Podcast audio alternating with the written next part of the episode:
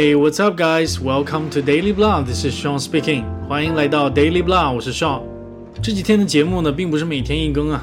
一方面呢，我在做一个百万身价这样的一个活动，各种拉票；另外一方面呢，自己也稍微有一点点懈怠，有两天没有好好录音了。其实这是我个人的一个矛盾，因为我一方面觉得。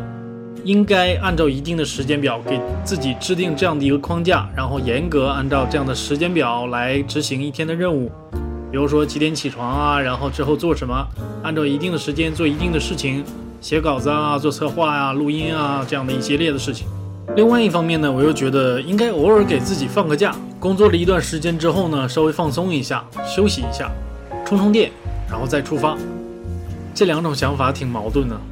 我呢比较倾向于前者，但是呢又很难做到前者。今天我们要读的这一篇文章呢，就是告诉我们，其实后者也不是不可以。Slow down, you're not falling behind。慢一点没有关系，其实你并没有被落下很多。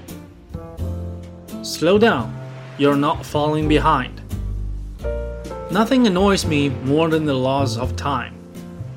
When I feel like I'm wasting my time on useless activities, doing meaningless things, or when I'm spending time with negative people, I get frustrated. When it comes to time, I agree with what Darwin once said. A man who dares to waste one hour of time has not discovered the value of life. But I found that an obsession with time can put unnecessary pressure on yourself.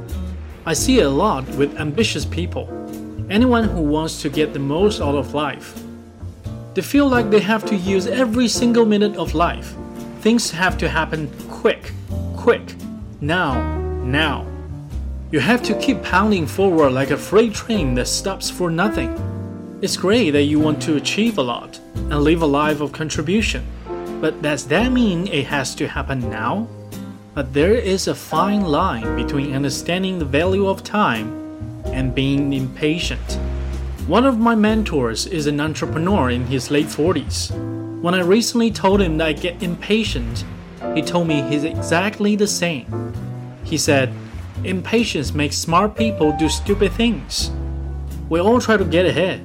We work hard, put all our energy and love in relationships. We work on ourselves, our character. But sometimes we feel like we've fallen behind. I'm still sharing an appointment with three strangers. I'm not married yet. We still don't have kids. My business still hasn't taken off. I didn't get my big break yet. I'm still waiting to become a manager. I'm stuck in the same job for years.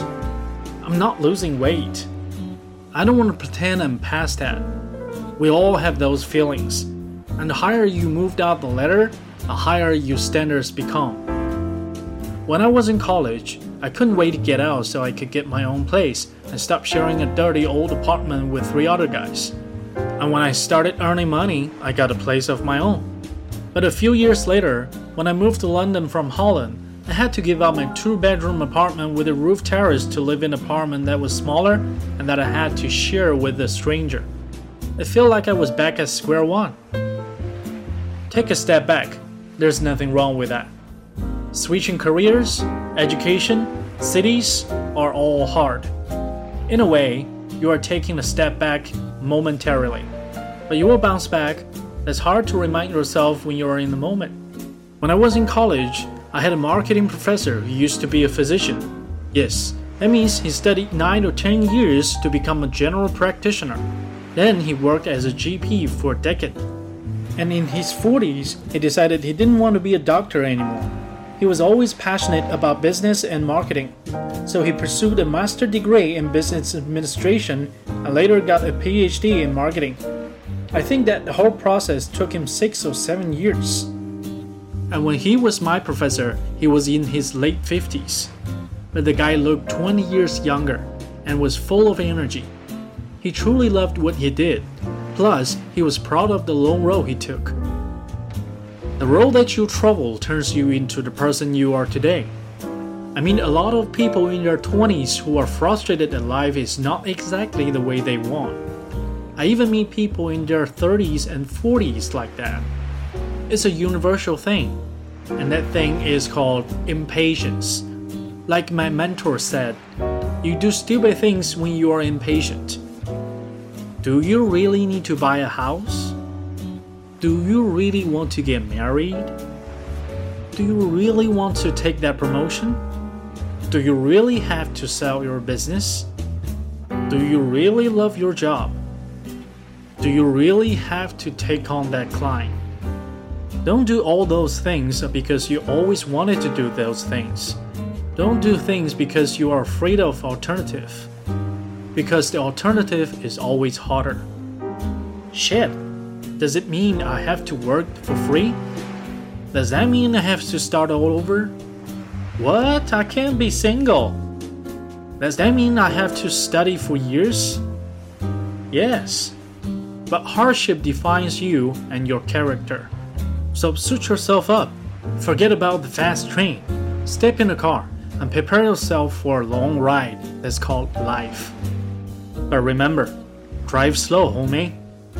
我们所生活的时代就是这样，一切都要快餐化，一切都要讲求高效率，连网上搞怪的视频都要讲究短小精悍，一到五分钟，不然太长了都没有人看呐。我们真的很着急呀！看别人结婚，你也着急结婚；看别人买房，你也着急买房。看别人生熊孩子，你也着急想生个猴子，急什么呀？不都是人云亦云吗？你有没有想过你自己想要什么呢？你知不知道你是应该为自己而活呢？你是想把下半辈子叫过日子呢，还是把下半辈子叫生活呢？这完全取决于你自己现在的决定。Slow down, you are not falling behind。慢下来，你并没有比谁差多少。做自己，追求自己想要的东西，为你自己而活。All right，今天的节目就是这样。如果你喜欢我的节目的话呢，记得订阅，另外分享给你的朋友或打赏一下，我会非常感激的。